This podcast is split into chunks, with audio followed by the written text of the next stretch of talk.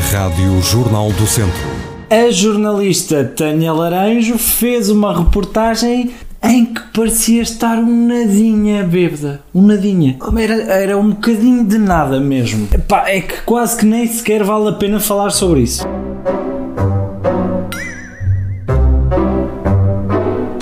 Feito o bife. Situações que são uma comédia. Crónica de Alexandre Ferreira. Tânia Laranjo, eh, boa tarde. 13 dias eh, depois, hoje houve um boato, se é que posso eh, utilizar esta expressão, de um avistamento. Exatamente, boato que não foi confirmado, havia uma informação do avistamento, já tinha havido durante o dia de ontem, ou seja, já tinham ali toda a gente, no fundo, vive Ok, é grave, mas também não vamos estar aqui a julgar a senhora por ter aparecido uma vez tocada, ok?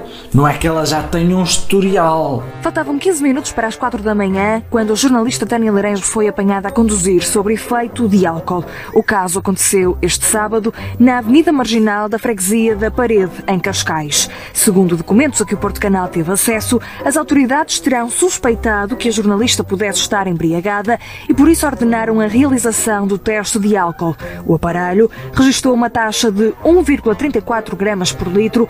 Mas nem tudo é mau. A jornalista que já esteve envolvida em várias polémicas, as mais conhecidas com Bruno de Carvalho, até recebeu apoio do ex-presidente do Sporting, que deixou um pack de cervejas à porta caso algum jornalista passasse pela casa dele. Pena que o espírito do presidente com quem não faz bem o seu trabalho não tenha sido o mesmo em Alcochete. Epá, mas o que eu acho é que a culpa nem sequer é assim tanto da Tânia Laranjo. Não é? Repara, Tânia Laranjo está a fazer uma reportagem sobre o homicida de Lamego que continua desaparecido. Epá, e é óbvio que quem passa alguns dias em Lamego chega ao terceiro já neste estado. Portanto, a Tânia não tem problema nenhum. Está só a passar férias em Lamego daquelas férias em que nós dizemos que queremos fazer aquilo que os locais fazem, que é para aproveitar a mesma cultura. Pá, e ela é excelente nisso. Pá, e depois ainda há outra coisa que temos que elogiar: é que a Tânia Laranja embriagada é aquilo que eu gostava que os meus amigos embriagados fossem. Calminha, não faz cenas, aposto que chega à casa e dorme que nem um anjinho. São as pequenas coisas, não é? Assim vale a pena. Feito o bife Crónica de Alexandre Ferreira.